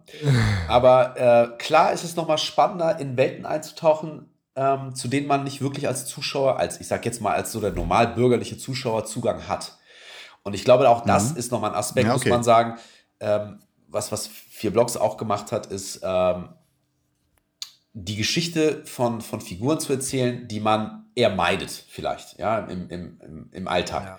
Auf einmal hast du aber die Chance, mhm. deren Geschichten zu sehen, hautnah mitzuerleben und die Chance, wirklich mhm. auch zu realisieren. Ich meine, ich spreche jetzt gerade so aus der, aus der Perspektive eines total ähm, äh, äh, isolierten äh, äh Menschen der in Deutschland überhaupt keinen Bezug zu multikulturellen Menschen hat. So, das ist jetzt so meine Erzählperspektive. Also du siehst, du siehst, du mhm, siehst ja. da irgendwelche Figuren zu, ähm, ähm, äh, über die du sowieso ganz klare Vor Vorurteile hast oder eine ganz klare Haltung zu denen hast. Und auf einmal merkst du beim Gucken, Moment mal, irgendwie sind das ja dann doch so Menschen wie ich und, und mein Nachbar und meine Frau und ja. mein Vater. Irgendwie haben sie ja doch die gleichen Probleme am Ende des Tages, auch wenn sie anders unterwegs sind, mhm. auch wenn sie, auch wenn sie eine andere ähm, auch wenn sie einen anderen Lebenslauf haben, irgendwie sind wir dann doch alles Menschen. So, das finde ich, wird so klar aus dem. Ja? Also bei vier Blocks haben die ja auch ihre mhm. Familienprobleme, ihre Liebesbeziehungen und so weiter und so fort, neben all den Aktivitäten im Drogenhandel. Ähm, aber gleichzeitig eben wird auch erzählt, woher die Motivation kommt. Ja, weswegen diese Menschen, die sich für diesen Weg entschieden haben, überhaupt so entschieden haben, nämlich auch aus einer bestimmten Benachteiligung heraus. So, das war auch ein ganz wichtiger Aspekt, mhm. gerade in der ersten Staffel, muss man sagen. Und, ähm, und das ist mhm. das, das ist so die typische Geschichte eines Underdogs, der, der sich von der Gesellschaft nicht akzeptiert fühlt, nicht gesehen fühlt und vor allem nicht anerkannt fühlt ähm, und sich seine Anerkennung holen will. So, das ist ja eine, das ist ja ein, das ist ja eine Urgeschichte über Menschen. Die hat es ja schon vor Jahrhunderten mhm. gegeben. Ja? Äh, natürlich in der heutigen Zeit auf eine andere Art. Aber das ist halt etwas, ähm, was, was glaube ich, vier Blogs oder auch damals Chico oder auch Para, wenn ihr das guckt, eben zu dem macht, was diese Geschichten sind, weshalb man auch diese Geschichten gerne schaut und man sich das anguckt, was Figuren machen, mit denen man unterwegs ist, wofür man sich nie, wozu man sich nie trauen würde als Zuschauer. Man geht aber gerne auf die Reise. Man will auch sehen, in was für eine Scheiße die hineingeraten, weil man einfach seinen Spaß als Zuschauer ja. daran hat. Das ist einfach so. Ne? Ja. Ja, voll spannend. Ich habe irgendwo. Ah, sorry, zuerst. Ich habe irgendwo gelesen bei irgendeinem Artikel, ich glaube, das war NDR oder so, da ging es auch ein bisschen darum, ich glaube, da wollte der Autor auch so ein bisschen diese Kerbe schlagen. Ah, äh, der Öst, der äh, hat selber, was, kommt selber irgendwie aus so einem Problemviertel in Hamburg oder so, deswegen fühlt er das alles so. Aber ich glaube, das ist ein, eigentlich Quatsch, oder? Also, oder hast du das Gefühl, dass du mal irgendwie benachteiligt warst oder so? Weil ich ehrlich gesagt klingt das jetzt so, als wäre dann dein Vater zum Beispiel auch eher krass supportive gewesen, hat ja sogar ein, sogar äh, irgendwie ein Darlehen aufgenommen, um dich zu, zu supporten mit deinem Traum und so. Ja. Äh, was echt krass ist, muss ich sagen. Also so ist es ja jetzt eigentlich bei dir nicht, oder? Nein, nein, also ich komme. Also es kam eher durch Gespräche, Gespräche mit den, wie du eben meintest, bei, bei vier Blogs mit den richtigen Leuten, um die richtigen Dialoge zu bekommen und in die richtige Welt einzutauchen. naja, was der Felix sagt, äh, ist, schon, ist schon nicht falsch. Also ich, ich versuche es mal so zu erklären. Ähm, was ich mal gesagt oder was ich des Öfteren mal gesagt habe, ist, weil man mich fragt, warum, warum erzählst du die Geschichten so authentisch und andere vielleicht nicht? Ja. Mhm. Äh, ich habe natürlich über die Jahre hinweg als Kind, als Jugendlicher sehr, sehr viel beobachten dürfen und sehr viel auch miterleben dürfen. Also ich war nie Gangster, ich war nie Drogenticker oder, oder sonst was. Äh, ich war nie wirklich kriminell und meine Eltern ähm, haben großen Wert darauf gelegt, dass das irgendwas mal aus mir wird. Und, ähm, und das, das auch war auch vielleicht einer der Gründe, warum mein Vater mich so supportet hat, gerade mit dem Buch, weil er sich schon immer für Kunst interessiert hat, aber selbst aus, mhm. aus, aus verschiedenen Gründen nie wirklich Kunst machen konnte oder durfte oder nie die Gelegenheit gehabt hat, dies zu tun, weil die einfach mit ganz anderen Problemen beschäftigt waren ähm, ja. zu der Zeit. Ähm, ich denke mal, durch meine Erfahrung als, als Kind, als Jugendlicher, habe ich ein ganz anderes Gespür gehabt, schon für diese Geschichten. Also gerade in Dulsberg durfte ich halt sehr, sehr häufig beobachten, wie ähm, Leute wie, äh, wie Chico oder, oder eben andere Underdogs ähm, sich gewisse Dinge mit, mit anderen Mitteln haben erkämpfen wollen. So, und was aus denen geworden ist, mhm. ne? wohin, das, wohin die Reise ging. Und, und ich fand das immer sehr interessant zu sehen, dann hat man über, die, über jemanden gesprochen und gesagt, warte mal, der Bruder von ihm ist doch jetzt gerade im Knast, weil er doch das und das gemacht hat. Ja, genau. Und der hat doch gerade diesen hier. Und da waren so viele Storys, so viele Geschichten da. Und die waren so anders als die damaligen deutschen Serien, die auf Sat 1 liefen und irgendwelche Underdogs haben versucht zu erzählen. Und ich dachte, hm, das fühlt sich gerade so an, als hätte Helmut äh, irgendeinen Film gesehen oder einen Artikel gelesen und aus seiner völligen ähm, äh, naiven Fantasie heraus erzählt er mir jetzt einen Gangster, den ich so nie gesehen habe, weil wenn der Typ aus der mhm. Serie jetzt hier in Nulsberg wäre, den würden sie sofort auf die Fresse hauen. So, das war so meine Haltung. Ja. Na, so, und, und, das, und das war für mich eben nicht authentisch. Und mhm. daher, glaube ich, kommt so ein bisschen das Gefühl zum einen, also ich rede jetzt von diesem Milieu, ja, kommt das Gefühl eher dafür, dass ich glaube zu wissen, wie ungefähr, ich meine, jeder funktioniert anders, aber so über so allgemein betrachtet, wie diese Figuren funktionieren und ähm, was sie antreibt, was sie wollen. Und, und wenn, wenn man diese Leute kennt, dann sind sie ja völlig ungeniert. Die erzählen dir ja alles. Oder, oder, oder mhm. sagen auch, ne, die sind ja gar nicht analytisch unterwegs, die, die sind ja so, wie sie sind. Und wenn man die kennt und jeden Tag mit denen auch teilweise zur Schule gegangen ist, hat man ja ein Gefühl für diese Figuren entwickelt. Und ich wusste genau, okay, die, also der Typ würde in so einer Situation wahrscheinlich so und so handeln. Der würde wiederum so und so mhm. handeln. Also du hast dann angefangen und ich bin jemand auch, der auch heute noch, ich beobachte sehr gerne Menschen, wie sie auf gewisse Dinge reagieren im Alltag. Ne? Oder also ist für mich sehr inspirierend, weil ich mir sage, oh, krass, weil im Film würden die jetzt ganz anders reagieren, aber das da, was er gerade gemacht hat, ist sehr interessant, weil das würde ich so nie in einem Film sehen, aber würde ich glauben, wenn ich sehen würde. So, und das finde ich halt sehr interessant, ähm, weil das für mich immer, was ich am Anfang gesagt habe, Charaktere äh, äh, äh, sich ja, auf Charaktere voll. fokussiert. Das merkt man voll, dass, dass du dich immer so sehr, sehr, sehr, sehr stark mit diesen Charakteren auseinandersetzt und dann dazu, dass du quasi diesen Touchpoint mit diesem Metier, sage ich mal, hast, das super gut authentisch erzählen kannst, ne? Dadurch, dass du einmal generell sehr charakterstark erzählen möchtest und halt auch noch diesen persönlichen Bezug dazu hast und diesen persönlichen Zugang dazu, ne? Weil es gibt mit Sicherheit Leute, die sich auch gerne mit Charakteren beschäftigen, aber die halt keine persönlichen Erfahrungen damit ja. haben. Ne? Und da, dadurch dann wahrscheinlich diese, diese Stärke des Erzählens das ist natürlich und das, richtig geil. Genau, und ähm, ich meine, klar, über die Jahre kommt ja auch eine gewisse Lebenserfahrung hinzu. Das heißt also, man, ähm, mhm. äh, man sieht dann Menschen und, und oder lernt die kurz kennen und hat dann ein Gefühl, äh, und, man, wenn ich mich dann selbst dabei ertappe, wie ich dann diese Person, äh, ich sag jetzt mal schon fast manchmal abstempele, sagen wir, Moment, aber ich kenne die Person eigentlich gar nicht so wirklich. Ähm, aber als Filmcharakter könnte ich mir vorstellen, dass der so funktionieren würde. Ja? Und äh, dazu muss man auch sagen, erschreckenderweise ist es oft auch so, dass ich mich gar nicht so häufig irre, wenn ich im Vorfeld ähm, ja. mir eine Meinung über, über Menschen äh, bilde. Äh, witzigerweise. Aber äh, das, ist, das ist ein anderes Thema. Was ich damit sagen will, ist also, ja, ich interessiere mich sehr, sehr stark dafür und äh, und das ist, ich glaube, das ist das, was, wenn, wenn du, wenn du Felix sagst in diesem Artikel, ähm, wie auch immer da dieser Satz formuliert war, gemeint war wahrscheinlich das, was ich gerade ausgiebig erklärt habe. Ja, ja, voll. Aber ich finde es auch, äh, kannst du noch ein bisschen was zu diesen äh, anderen ähm, Ländern und so sagen? Wie du, wie du sagst, in Deutschland ist, glaube ich, das Problem dann so ein bisschen, dass wenn sich so viele Leute darauf stürzen, äh, wie du meinst, dann, dann ist es irgendwann durch, beziehungsweise denkt man dann oft schnell, ah, okay, das ist jetzt nur ein Abklatsch von, keine Ahnung, vier Blocks oder so, weil das das erste war und auch das was, glaube ich, vielen im Kopf geblieben ist, als das authentisch erzählte. Und dann ist sowas nächstes schon wieder so, ah, okay, nee, äh, die wollten das kopieren, die wollten jetzt da äh, drauf aufspringen. Aber was ist dann zum Beispiel in, ähm, oder, oder wo kriegst du deine Inspiration aus, aus Frankreich, was du eben noch alles äh, gesagt hast? Ja. So? Was ziehst du dir da so rein? Das wäre mal spannend zu hören. Ähm, also ich gucke jetzt keine, ich gucke jetzt keine internationalen Filme, um mich inspirieren zu lassen, sondern ich gucke sowas dann oftmals, um als Filmemacher zu sehen, wie, funkt, wie funktionieren die Filme in anderen Ländern oder wie erzählen die ihre Filme. Mhm. Und, ähm, und für mhm. was für Themen interessieren sich diese, diese, diese Länder? Ja, also das finde ich sehr interessant zu sehen. Mhm.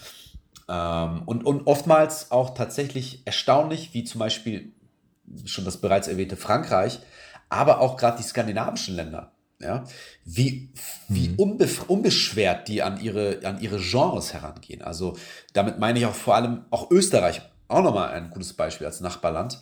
Ähm, wie unbeschwert die da, mhm. wie mutig und unbeschwert die da rangehen. Und du hast gar nicht das Gefühl, dass sie so eine Schere im Kopf haben äh, und sich so mit, mhm. mit, mit irgendwelchen Grundsatzfragen auseinandersetzen, die immer irgendwie ein, ein Hindernis sind, ja, um sich kreativ weiter, ich sag jetzt mal, zu entwickeln. Und interessant ist eben, dass an diesen Ländern wenn, wenn die zum Beispiel, sagen wir mal ganz schlichtweg Horrorfilme machen oder Thriller oder Psychothriller machen, äh, natürlich arbeiten sie sich ab an irgendwelchen Vorbildern, oftmals. Das ist auch klar zu sehen. Oder an den Strukturen des amerikanischen Films. Das tun sie auch. Aber es gibt auch oftmals tatsächlich sehr eigenwillige Genrefilme, die ich super interessant finde und sehr auch mutig finde. Äh, wie zuletzt zum Beispiel, ich weiß nicht, ob ihr den gesehen habt, The Innocents. Ähm, ich glaube, es ist ein norwegischer Film gewesen. Der lief auch, glaube ich, in mhm. Cannes und wurde sehr gefeiert und ich habe den geguckt und der Film handelt von, von äh, ein paar Kids. Mit Kids meine ich wirklich Kindern. Ne? Und, äh, und das Ding ist halt genremäßig sowas wie ein Mystery, Thriller, Fantasy, Mystery, Thriller, irgendwie sowas. Und es ist ein Wahnsinnsfilm. Mhm. Also der, der, der hat mich total beeindruckt. Ähm, A, wie er gemacht war, wie die Kinder gespielt haben, aber auch wie er erzählt war. Und jetzt könnte man, wenn man sagt, gut, warum ist dieser Film so nicht in Deutschland entstanden? So, ich, gut, ich bin nicht drauf gekommen, so wie viele andere wahrscheinlich auch nicht, aber vielleicht ist irgendjemand mal drauf gekommen. In Deutschland hat er hat aber sofort die Schere im Kopf gehabt und gesagt, ach, kriege ich eh nicht durch. Weder bei Förderern noch okay. bei Sendern. Warum? Weil Kinder, weil Gewalt, weil ne, Genre, ugh, will keiner sehen. Und das fand ich halt, hm. das finde ich so bewundernswert, wie das, deswegen sage ich das, wie unbeschwert die anderen Länder tatsächlich an ihre Genres herantreten und auch sagen, wir erzählen das mhm. jetzt, weil wir das wollen. So, und, und das wird mhm. jetzt nochmal, das wird jetzt auch immer häufiger, gerade durch die Streaming-Dienste, die ja sehr schneller und sehr viel schneller ihre Filme an den Zuschauer heranbringen können und das international. Mhm. Und du merkst ja auch, wie manchmal auch so deutsche Produktionen, die zum Beispiel für Netflix gemacht werden, äh, wie die im Ausland sehr viel erfolgreicher sind als in Deutschland, ne? weil da einfach dieser mhm. Blick ganz anders ist. Und das ist vielleicht auch nochmal interessant. Das ist meine Theorie und äh, ich glaube, einige werden mir zustimmen, andere nicht. Aber meine Theorie ist, dass in Deutschland die, auch das ist im Wandel, aber es ist immer noch teilweise so, äh, dass, der, dass der deutsche Zuschauer von deutschen Filmen mit deutschen, Zus äh, mit deutschen Schauspielern, mit deutschen Figuren in einer deutschen Geschichte immer eine Sache fordert. Und das ist Echtheit, hm. Glaubwürdigkeit. Hm. Und diese Glaubwürdigkeit hm. beziehe ich gar nicht jetzt in sich auf die Geschichte, sondern auf das Setting. Also wenn zum Beispiel, hm. wenn ich jetzt eine Geschichte erzähle ähm, über ein paar Jugendliche, die isoliert irgendwo äh, im Wald sind, ja, dann muss ich erstmal natürlich begründen, warum. So, und wenn das ein glaubwürdiger Grund hm. ist, warum, dann geht der Zuschauer mit. Wenn ich sage, naja, die haben sich im Wald, ich sag jetzt mal, verbarrikadiert in irgendeiner Hütte oder in irgendeinem Bunker, weil Aliens gelandet sind in Deutschland und die haben die gesamte Welt zerstört, dann hat der Zuschauer in Deutschland sofort ein Problem und sagt, naja, glaube ich das jetzt aber? Ja, naja, naja in Amerika glaube ich das. Warum? Weil Amerika ist weit genug. Irgendwie glaube ich das da. Aber in Deutschland, naja, weiß ich nicht. Arabische Clans, den glaube ich, weil die gibt es ja. Ne? So, das, hm, und das ist halt so eine Haltung, die habe ich sehr stark bei Boy 7 zu spüren bekommen, dass dort ganz häufig von Logiklöchern die Rede war.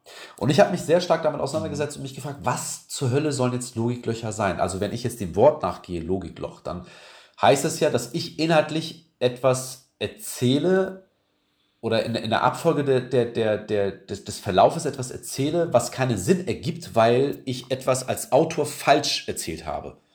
Aber was eigentlich gemeint mhm. ist, ist ja was ganz anderes. Es ist ja die Glaubwürdigkeit, die in Frage gestellt wird. Wie zum Beispiel das Internat, in dem oder, oder diese, die, die, die, ähm, ähm, wie sagt man, ähm, das war ja keine Schule, ja, es war eigentlich eine Art Internat, ähm, mhm. das dafür sorgt, dass Leute gechippt werden.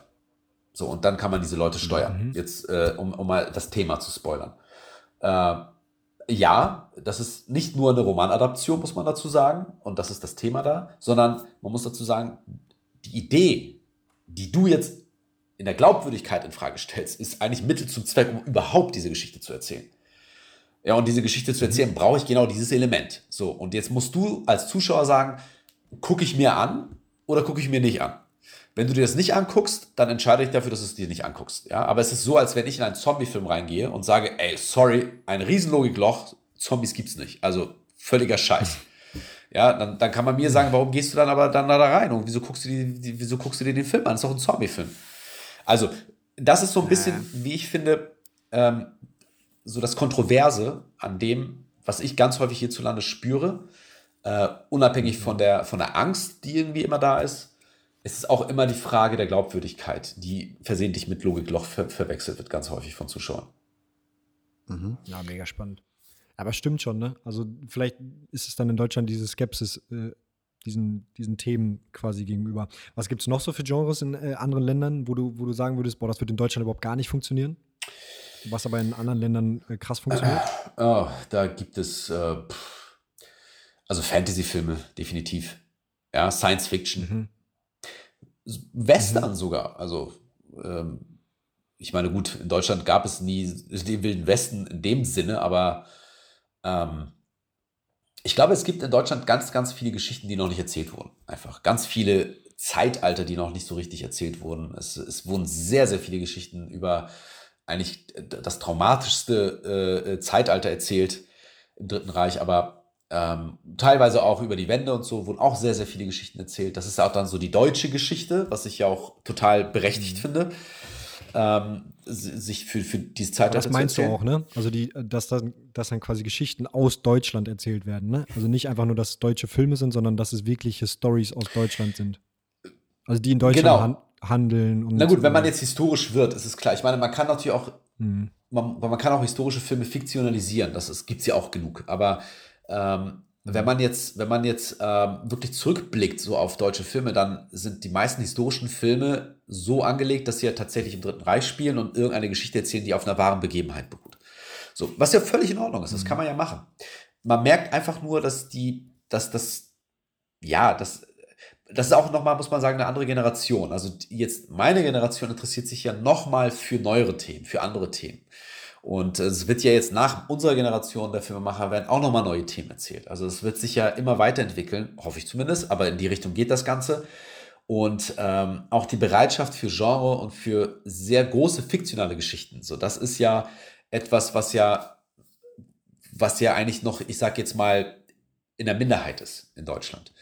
Und äh, ich, ich persönlich stehe auf alles. Ne? Also ich gucke wirklich alles. Ich, ich mag Filme wie Three Billboards bis hin zu ähm, äh, Sicario oder, oder was dann total Sci-Fi ist. Ich mag Filme wie Alien, also ich gucke wirklich so ziemlich alles. Und, und es gibt in, jeder, in jedem Genre gibt es tolle und in jedem Genre gibt es beschissene Filme. Und ich finde, ähm, die Bereitschaft, so, das, also du sagtest ja am Anfang, Justus, dass äh, meine Filme sich, ich, ich sage jetzt mal so, also so vereinfacht redu auf das reduziert, dass man sagen könnte, die ähneln sich sehr.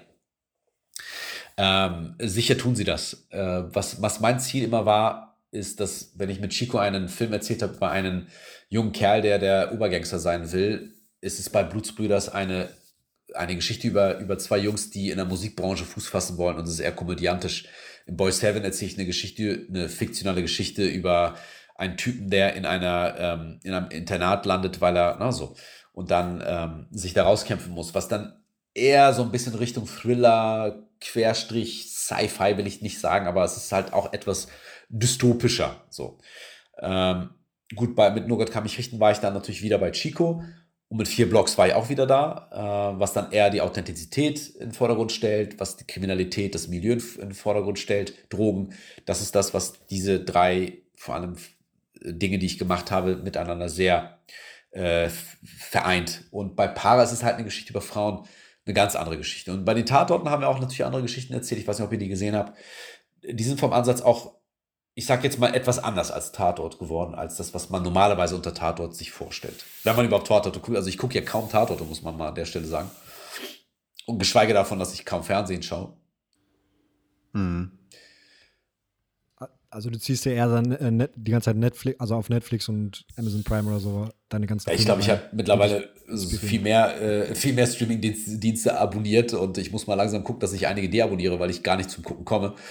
Aber ja, ich gucke tatsächlich sehr, sehr viel. Ich gucke auch sehr, sehr gerne zum Beispiel ähm, äh, Animationsfilme. Ja, in der letzten Zeit jetzt weniger, aber durch die Kids hat man sehr viel geschaut und ich habe festgestellt, dass man das Geschichten erzählen, gerade bei diesen wirklich guten Animationsfilmen echt lernen kann. Also die erzählen wirklich auf den Punkt die schönsten Geschichten. Und die sind ehrlich gesagt fast alle gleich in ihrem Kern.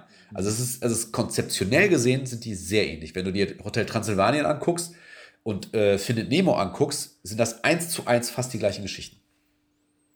Mhm, okay. okay. Ja, also in beiden Geschichten geht es um um, äh, um Väter, die ihre Kinder nicht loslassen können, die, die Angst um ihre Kinder haben, die lernen müssen, dass ihre Kinder auf eigenen Beinen stehen sollten. Das ist die haargenau die gleiche Geschichte. Und das Abenteuer ist natürlich anders, das Setting ist natürlich anders, äh, der Humor ist anders, aber es sind beides tolle Filme und die sind beide wirklich eins zu eins die gleichen Filme. Ne, also, es ist mal ein Beispiel okay, von vielen. Krass. Und da gehst du dann wirklich auch analytisch ran, dass du quasi die, die Filme reinziehst und dann quasi ein bisschen durchanalysierst, okay, ja, der, die Story ist jetzt so aufgebaut und äh, das ist so und das könnte vielleicht für meine is, äh, nächste Idee ein bisschen inspirierend sein, das auch so aufzubauen. Daraus ziehe ich mir jetzt ein bisschen was. Also du machst es schon wirklich dann ja, mit Bezug auf Arbeit, oder? Wenn du dir die ganzen ja, Filme, und, Filme unfreiwillig schon, muss man sagen. Also ich, ich, ich, kann, ja, ich kann alles, was ich gucke, kann ich genießen und das äh, macht großen Spaß. Und wir haben jetzt hier bei uns im, äh, im Kellerraum auch ein, eine Art Kinoraum äh, gebaut. Hey. Und ähm, kannst du sowohl Playstation spielen, was ich eher die meiste Zeit mache, da muss man gestehen. Aber äh, wir machen, machen auch ganz häufig wirklich da Filmabende und ähm, es, es, macht einfach großen Spaß, wenn du dann da dein eigenes Kino hast. Ähm, ja. und dir die Sachen anschaust und äh, wirklich nochmal das alles anders auf einen einwirkt, muss man auch mal sagen. Ne? Und da kann ich das total genießen, gar keine Frage. Und dann denke ich viel über, wenn ein Film mir gefallen hat, denke ich sehr, sehr viel über diesen Film nach. Auch unterbewusst denke ich sehr viel über diesen Film nach mhm. und hinterfrage vieles und, und denke, ah, interessant, die haben das so und so und so und so erzählt. Da wäre ich gar nicht drauf gekommen, dass das aber auch so erzählt werden kann. Das ist halt schon äh, sehr interessant. Und mal kurz auf die Chronologie zurückzukommen, das haben wir eben, wir sind irgendwie, glaube ich, abge abgebogen irgendwo. Ähm, was, welche Rolle hat ähm, Fatih Akin für deine Karriere oder für dein Leben gespielt? Äh, Fadi habe ich kennengelernt äh, mit 17. Und das war dann mhm. völlig ähm, losgelöst von, von ähm, naja, das ist nicht ganz richtig. Losgelöst nicht. Lass, lass mal ganz kurz sagen, wer Fatih Akim ist. Ja, den sollte man ja wohl kennen mittlerweile. ja, ne? Auch schon sehr viele Filme ja. gemacht, ne? Der hat auch damals, wer hat, das, das habe ich eben erst beim Googlen äh, gecheckt, der hat doch auch das Experiment, und das war auch sein Film, oder? Nee, nee, da hat er, das war Oliver Hirschspiegel. Oder warte mal, was hab ich denn? Ich habe es in irgendeiner Filmografie gesehen, da stand er aber mit dabei. das kann sein. Ich glaube, da hat er mal irgendwie eine Sprechrolle, also eine, eine, eine Sprechrolle tatsächlich, okay. Voice Role gehabt, aber, aber äh, mitgespielt hat er da nicht. Okay. Okay, okay, okay. Aber trotzdem sehr, sehr, sehr, sehr ähm, erfolgreiche Filme. Was war zum Beispiel der Goldene Handschuh war auch von ihm, oder? Genau, ja, zuletzt jetzt Rheingold natürlich. Ne? Ich glaube, da werden die Jüngeren ihn auch vor allem jetzt äh, kennen. Genau, also wie kamen wir überhaupt zueinander? Also er hat ja, äh, er hat einen Bruder, der mit dem türkischen Konsulat viel zu tun hat, weil er mal dort gearbeitet hat, soweit ich weiß. Und meine Eltern waren mal dort und haben über Bande ihn kennengelernt. Und äh, dann haben die, hat er erzählt, mein Bruder will Regisseur werden. Meine Eltern haben gesagt, ja, unser Sohn will auch Regisseur werden. Und so haben sie Nummern ausgetauscht. Das war, pff, war das 97 oder so. Ja, Mhm. Im, Zeitalter, Im Zeitalter des noch nicht vorhandenen Handys, so richtig zumindest nicht. Und äh, dann habe ich ihn angerufen, wir haben uns getroffen, ich habe ihm meine Kurzfilme gegeben und er fand die cool, unter anderem Killer Beast. Und dann hat er gesagt, dass er jetzt gerade dabei ist, seinen ersten Kinofilm vorzubereiten. Das war dann eben kurz und schmerzlos. Und mhm. äh, dann hat er uns dort an, an, ans Set eingeladen als Komparsen. Da waren wir auch mal einen Tag dabei, haben wir uns das mal so angeguckt, wie es am, am professionellen Set äh, zugeht. Und dann haben wir uns aus den Augen verloren und irgendwann, als ich studiert habe, war er dann mal Gastdozent bei, äh, bei der Schule Ach, von Haagboom. Und da haben wir uns wieder gesehen und er sagte, hey, was, was, was hast du vor nach dem Studio? Und da habe ich gesagt, naja, ich äh, schreibe gerade an was. Dann meinte er, will ich lesen, wenn du fertig bist, weil ich habe meine eigene Firma jetzt. Und wenn es geil ist, vielleicht können wir das Ding ja produzieren. So, und dann habe ich ihm das Drehbuch danach geschickt. Es hat ihm gefallen. Da haben wir dran gearbeitet. Und so kam die Zusammenarbeit, ehrlich gesagt. Also er hat meinen ersten Film produziert mit seiner Firma. Und den zweiten Ah, okay, Film, so war das. den zweiten Film, Blutsbrüders, hat er co-produziert mit Konstantin Film. Äh, und dann haben wir uns eigentlich danach aus dem, ja, danach sind wir kreativ auseinandergegangen, aber jetzt, ja, also kreativ, nicht, nicht, äh, nicht, nicht persönlich. Und äh, ja, jetzt, heute macht er sein Ding, ich mache mein Ding und äh, zuletzt haben wir uns gesprochen, noch äh, kurz vor der Rheingold-Premiere, uns abgedatet, was so passiert. Ja, Nice. Ist ein paar Jährchen älter als du, glaube ich, ne? Aber jetzt auch nicht viel älter, oder? ja ich glaube sieben oder acht Jahre, ich weiß es gar nicht. Ah, doch, Ja. okay. Okay, okay. Ja, cool. Also da muss man sagen, deine Eltern wirklich sehr, sehr umtriebig, sehr äh, supportive, richtig geil, dass Ja. die die Nummer geklärt haben und so. Ja. Richtig nice. Witzig, ich glaube, ich habe ihn sogar, ich glaube, ich habe ihn sogar das erste Mal versetzt, wenn ich mich richtig erinnere. Ich hatte ihn, also wir hatten uns verabredet und dann bin ich irgendwie nicht, ich weiß überhaupt nicht mehr warum, aber ich bin nicht hingegangen. Und irgendwann, als ich mein Zimmer aufgeräumt habe, habe ich diese Nummer wieder gefunden. dachte ich, ach ja, stimmt, das ist ja der Typ. Und dann habe ich ihn wieder angerufen. Und dann meinte er, ich war dann damals da, aber du bist gar nicht hingekommen. Ich so, ja, ich weiß. An diesen Dialog erinnere ich mich. Sehr lustig. Ja. Dann haben wir uns nochmal, also dann haben wir uns, dann haben wir uns real getroffen, aber Okay. Ja. Ziemlich nachtragend gewesen. nee. Ich, wir, fragen, wir fragen unsere Gäste noch mal gerne, was so in der nächsten Zeit abgeht und was so die, die Vision für die nächsten, also fünf oder so 15 Jahre, äh, Jahre ist. Kannst du mal sagen, was, äh, oder darfst du darüber sprechen? Ist gerade irgendwas äh, in der Mache? Also eben hattest Also du gesagt, äh, eine neue Staffel.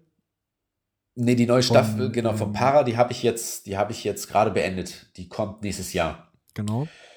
Und es ist einiges in der Mache, das stimmt schon.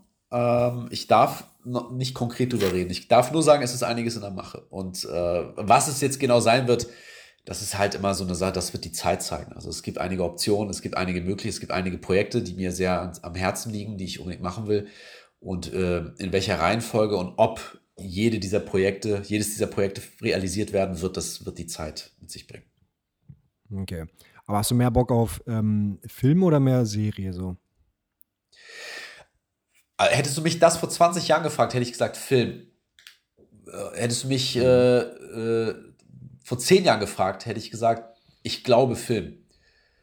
Und wo du mich jetzt fragst, sage ich äh, sowohl als auch. Also ich, ich habe da überhaupt keine, ähm, ich habe da überhaupt keine Präferenz zu sagen, Film ist besser, weil oder Serie ist besser, weil.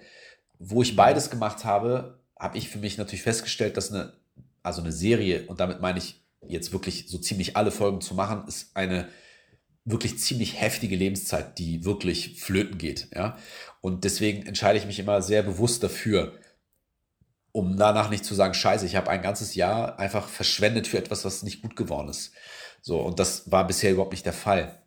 Ähm, Dafür kannst du aber wiederum in der Serie dir sehr, sehr viel Zeit nehmen für deine Figuren, für die ich mich ja, wie jetzt häufiger heute erwähnt, äh, interessiere vordergründig. Ähm, Film hat nochmal einen anderen Zauber. Da hast du natürlich diese, ich sag jetzt mal 90 bis vielleicht 120 Minuten Zeit, in der Regel, kannst auch länger, äh, eine Geschichte zu erzählen und die Geschichte so zu erzählen, dass sie, dass sie, dass sie funktioniert.